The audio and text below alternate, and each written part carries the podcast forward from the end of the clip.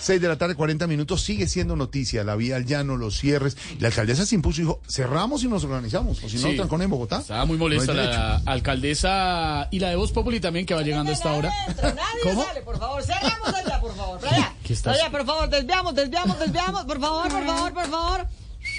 Alcaldesa. Desviamos. Gracias.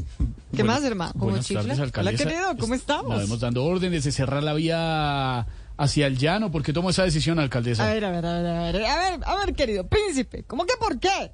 Pues porque hoy en día es más seguro pasar por la Caracas estrenando tenis que manejando por la vía al llano, por favor, mi hermano. poquito.